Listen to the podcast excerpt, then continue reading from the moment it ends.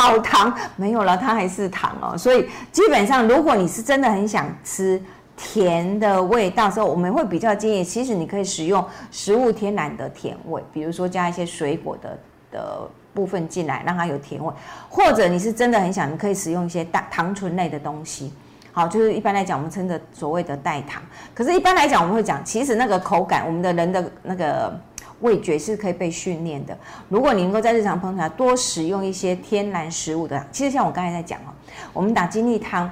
呃，如果我加香蕉，